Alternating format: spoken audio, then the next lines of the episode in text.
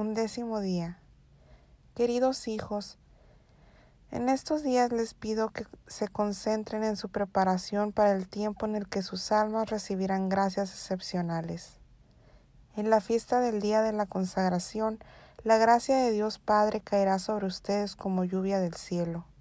Entonces recogeré este rebaño escogido y lo juntaré como con mis pastores escogidos.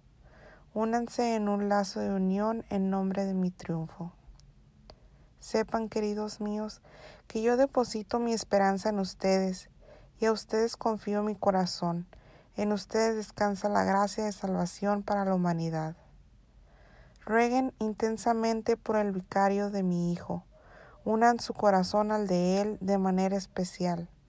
Ofrezcan en estos días todos los sufrimientos y alegrías como el sacrificio de ustedes para la consagración por la cual harán su promesa.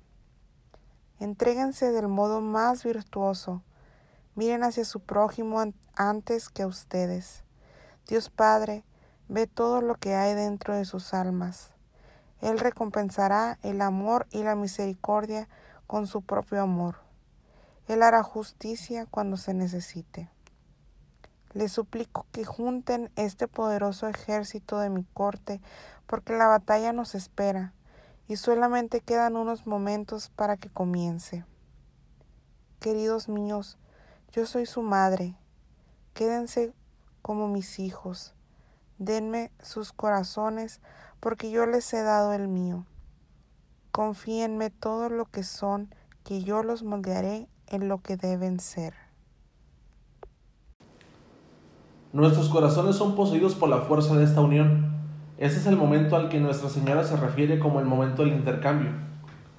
Cuando la consagración es hecha auténticamente, con verdadero amor, es imposible que el alma no sea transformada.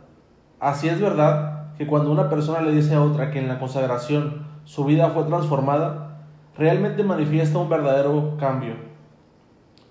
Esto sucede porque las fuerzas que se hayan reunido en la consagración está en un estado tan perfecto que en el momento intenso de la gracia se crea una transformación que tiene lugar con la magnitud que no podría ocurrir de otra manera. Dios ha dispuesto que esto suceda solo en el reino celestial de la consagración. Nosotros comprendemos que es verdaderamente deseo y voluntad de Dios que el alma complete el acto de consagración. Hacer llegar al alma hasta la presencia de Dios es el fundamento de la vida espiritual que consiste en tres formas. Evitar el pecado, practicar la virtud y la unión con Dios. La presencia de Dios produce estos tres efectos. Preserva el alma del pecado, la guía hacia la práctica de la virtud y la mueve para unirse con Dios por medio de un amor sagrado.